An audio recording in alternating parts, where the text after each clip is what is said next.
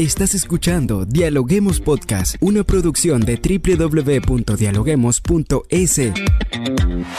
Cientos de académicos analizan, opinan y debaten. Son voces frescas que llegan a renovar la opinión pública desde una perspectiva diferente. Somos la puerta de entrada a la academia. Somos el nexo de la academia con la comunidad. Escucha nuestro podcast en Spotify o a través de la web www.dialoguemos.es. A continuación, Rangira Briseño debate junto a expertos, académicos y estudiantes los temas más curiosos del planeta. Hola, ¿qué tal amigos? Como siempre les damos la bienvenida a un nuevo episodio de podcast a través de la www.dialoguemos.es. Soy Rangira Briseño y ya estoy lista para iniciar un nuevo episodio. La Conferencia de Naciones Unidas sobre el Cambio Climático se realiza en Egipto en un contexto en el que la guerra de Ucrania y los estragos de la pandemia afectan fuertemente las economías de los países. La cumbre se centra en debates con compromisos de los países industrializados para abordar el tema del calentamiento global y así pedir a los países más desarrollados que cumplan los compromisos, sobre todo que ayuden a los países más afectados por el cambio climático. Pero hoy en este podcast nos centramos en el punto de no retorno del que advierten muchos especialistas y se refleja en uno de los últimos informes presentados por líderes y comunidades indígenas en la cumbre del cambio climático COP27. A pesar de esos llamados de alerta, un año después de la COP26, la deforestación sigue acelerándose en lugar de disminuir y tal como la apunta el informe Amazonía Viva 2022 del Fondo Mundial para la Naturaleza, no se ven resultados óptimos. ¿Qué pasa con este tipo de cumbres? Hoy lo dialogamos aquí. Bien amigos, y para analizar este tema, hoy con nosotros Manuel Montero de la Universidad Casa Grande. Bienvenido Manuel, ¿cómo estás? Eh, muchas gracias por la invitación y saludos para todos los oyentes. Vamos a hablar de la Amazonía. El pulmón del planeta es el foque del informe Viva, como bien lo decía, presentado en la COP27 tras la propuesta del presidente de Colombia, Gustavo Petro, de crear un fondo para el ecosistema dentro de una alianza amazónica. Esta propuesta la hizo en la COP27, pero queremos saber si es esta una nueva oportunidad para la Amazonía ¿Qué nos puedes decir? Bueno, en este caso es un intento reiterado del que se dio en la cumbre del año anterior en Glasgow, Escocia, para que más países de la cuenca amazónica y otros países tropicales que tengan las mismas condiciones de selvas en peligro puedan unirse para que en el año 2030 se pueda detener la deforestación. ¿Cómo? A cambio de la creación de un fideicomiso, que sería un fondo aportado por los países desarrollados en primera instancia, y así los gobiernos de los países tropicales no se vean en la obligación o necesidad de tener que usar los recursos que se encuentren en la selva, porque el justificativo que se da desde nuestros países es eh, ¿cómo quieren que protejamos la selva si tenemos que comer primero? Entonces, esta es la propuesta básica que se da, que se cree un fideicomiso para, primero se dijo 2025, pero como no se ha logrado ningún avance hasta ahora, se lo vuelve a poner como fecha límite hasta el 2030. Ahora, ¿qué medidas y acuerdos urgen para frenar la deforestación? Porque si bien es cierto, los llamados de alerta se hacen, se hicieron en la COP26, ahora se vuelve a retomar el tema en la COP27, pero la deforestación en vez de disminuir está acelerándose. ¿Qué se puede hacer? Sí, justamente el aumento es por eh, la disminución de casos de la pandemia del COVID-19, ya que durante los dos años que fueron el pico de la pandemia ya hubo menor movilidad de, personas y por cuestiones de alimentación, pero ahora que las personas han retomado su nivel de vida con viajes, eh, oficinas y turismos,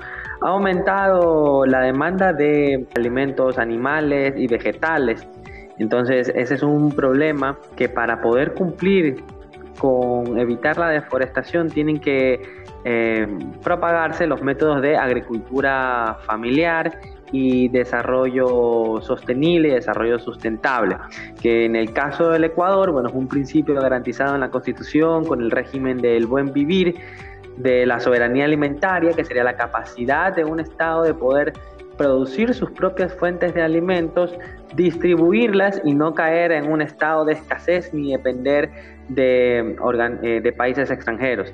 Y sumando que al existir el conflicto entre Rusia y Ucrania que ha encarecido los cultivos de trigo y de aceite, se ha tenido que recurrir más a los países tropicales que venderían de forma más barata esta materia prima y ha aumentado la deforestación. Bien, Manuel, usted afirma que desde el punto de derecho ambiental no se puede hacer mucho ¿no? cuando se trata de estas cumbres, pero quisiéramos saber su punto de vista en cuanto al Ecuador, porque por ejemplo vemos que países como Colombia y Venezuela han llevado una propuesta para salvar a la Amazonía ante la COP27. ¿Cuál es el papel del Ecuador en esta cumbre COP27? En el caso de, del Ecuador, justamente estamos con, al tener nuevo gobierno, hay unas nuevas políticas, recién con una recuperación económica, justamente en el próximo año, en febrero, una de las preguntas de la consulta popular tendrá que ver sobre un aspecto de de medio ambiente y existe también una acusación de grupos ambientalistas de que no se están cumpliendo eh, las promesas o la política de la década pasada en protección al medio ambiente o que todavía no se ha hecho mucho para prevenir eh,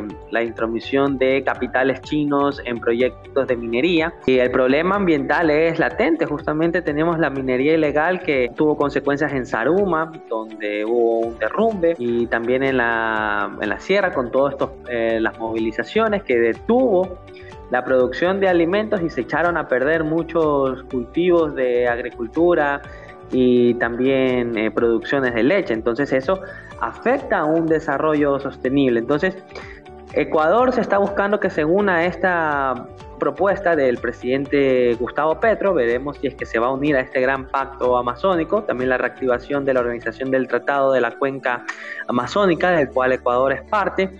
Mientras tanto, se siguen implementando programas como el Sociobosque, que es para la conservación de la fauna y flora ya existente, así como otros de, reforestación, con ayuda de bueno, organizaciones no gubernamentales y fundaciones que están haciendo por su cuenta. Pero en este caso tendríamos que depender más de la sabiduría de las comunidades indígenas, ya que al ellos ser los habitantes y conocer cómo es el ecosistema, ellos son los que nos puedan dar mejores pistas de cómo conservarlo sin afectar eh, el equilibrio que existe allí. ¿Se escucha a la población indígena cuando se trata de una cumbre o cuando se trata de un tema tan importante como es el medio ambiente?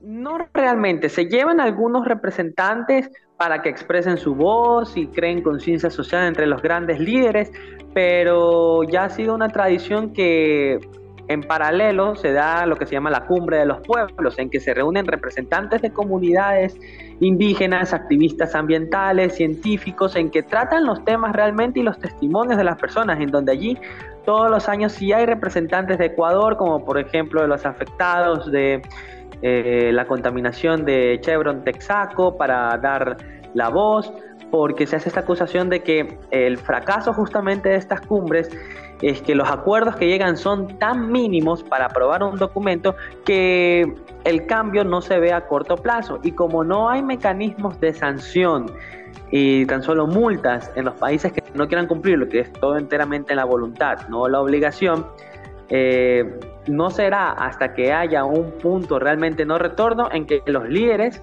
se darán cuenta de que se ha perdido mucho tiempo. Entonces, las comunidades indígenas tienen que crear una eh, cumbre paralela para hacer bulla e intentar ser escuchados porque en las reuniones oficiales eh, no logran crear la suficiente conciencia a los líderes del mundo. Manuel, cuando se habla de multas y sanciones, ¿existe en el derecho internacional algún reglamento que permita que lo que queda establecido en estas cumbres, como lo es la COP27 o la COP26, se cumpla en la práctica? Justamente a nivel de Naciones Unidas en Ginebra, Suiza, hay constantes discusiones para la creación de un instrumento internacional de transnacionales y derechos humanos, de, un tribunal ambiental, para que en caso que empresas eh, contaminen o deforesten y creen afectaciones a los derechos de las comunidades o a los derechos al medio ambiente de un país, puedan ser juzgados. Pero como dijimos, uno de estos principios del derecho internacional es la voluntad de los estados. Y aún no se ha podido implementar porque los países poderosos no se llega a un número suficiente de ellos para que se unan y digan acepto que si una empresa mía comete un delito ambiental en otro país pueda ser juzgado por un tribunal imparcial, sino que qué ocurre en estos casos se lo toma como un aspecto civil o un aspecto comercial o de arbitraje y se juzga como indemnización de daños y perjuicios en que una justicia es en estos países desarrollados, con acceso de dinero que es muy difícil para las comunidades indígenas, tomando como ejemplo lo que le pasó a Ecuador con el caso Chevron Texaco, que tuvieron que ir a tribunales internacionales pagando y que el resultado terminó siendo desfavorable. Así que el panorama al día de hoy no es muy esperanzador para un cumplimiento obligatorio de estas normas ambientales. Todo depende de la buena fe y de la voluntad de los mismos estados. Ya para ir finalizando, hemos escuchado reiteradamente por parte de la comunidad científica hablar de un punto de inflexión o de no retorno hacia el planeta Tierra. Se hizo en la COP26 y ahora se retoma en la COP27. Pero ¿para qué sirve este tipo de eventos con muchas expectativas y pocos impactos? La verdad, mm, soy escéptico que se puedan cumplir realmente las esperanzas, porque como mencioné, la mayor esperanza fue en los acuerdos de París, en el que se logró un instrumento en que, excepto dos países, el resto de los poderosos eh, lograron comprometerse a unas metas hacia el 2030. Entonces, si en un momento en que hubo lo más, no se pudo avanzar, ahora que hay otros temas que tienen la atención del mundo, como el conflicto de Rusia y Ucrania y la provisión de alimentos para el resto del mundo, la crisis energética en que se está discutiendo volver a, las plantas nucleares, al uso del carbón, que había sido un triunfo de reuniones anteriores como los acuerdos de Kioto y Copenhague con unas formas de energía más sustentables, es un retroceso. Entonces, en cuanto se puedan terminar estos problemas que están en Europa, a ver si se puede retomar esta energía sustentable y que lamentablemente la deforestación quedaría en un segundo término porque serían como provisionados de, de alimentos. Así que esperemos que puedan darse acuerdos que puedan implementarse en todos los países, pero yo soy escéptico de su cumplimiento y sería otra reunión en que se llegarían a puntos mínimos y mucho diálogo, pero nada de acciones voluntarias. Bien, muchísimas gracias Manuel por dejarnos este excelente análisis el día de hoy. Como bien lo hemos venido hablando durante toda la entrevista, el punto de inflexión y de no retorno está allí. El tema ambiental se habla mucho en estas cumbres, se hizo en la COP26, ahora se hace en la COP27. El tema de la Amazonía no puede esperar, es urgente tratarlo. Las medidas y los acuerdos son importantes para poder frenar la deforestación que afecta al pulmón del mundo. Así que esperemos que se puedan cumplir como bien lo comentábamos en esta entrevista el, los, el, lema de esta, de esta COP27 que es Juntos por la implementación y que de verdad existe una unidad para poder hacer la realidad. Muchas gracias por acompañarnos. Muchas gracias. Recuerda que nuestros podcasts los puedes escuchar en Spotify y en distintas plataformas y también en nuestra web a través de la www.dialoguemos.es. También estamos en redes sociales como arroba dialoguemosinfo. Soy Rangira Briseño y nos vemos en un próximo episodio. Esto fue Dialoguemos Podcast. Escucha todos los programas de Dialoguemos Podcast en www.dialoguemos.es. Suscríbete para no perderte ningún episodio. Estamos en Spotify. Sigue escuchando Dialoguemos Podcast, el nexo entre la academia y la comunidad.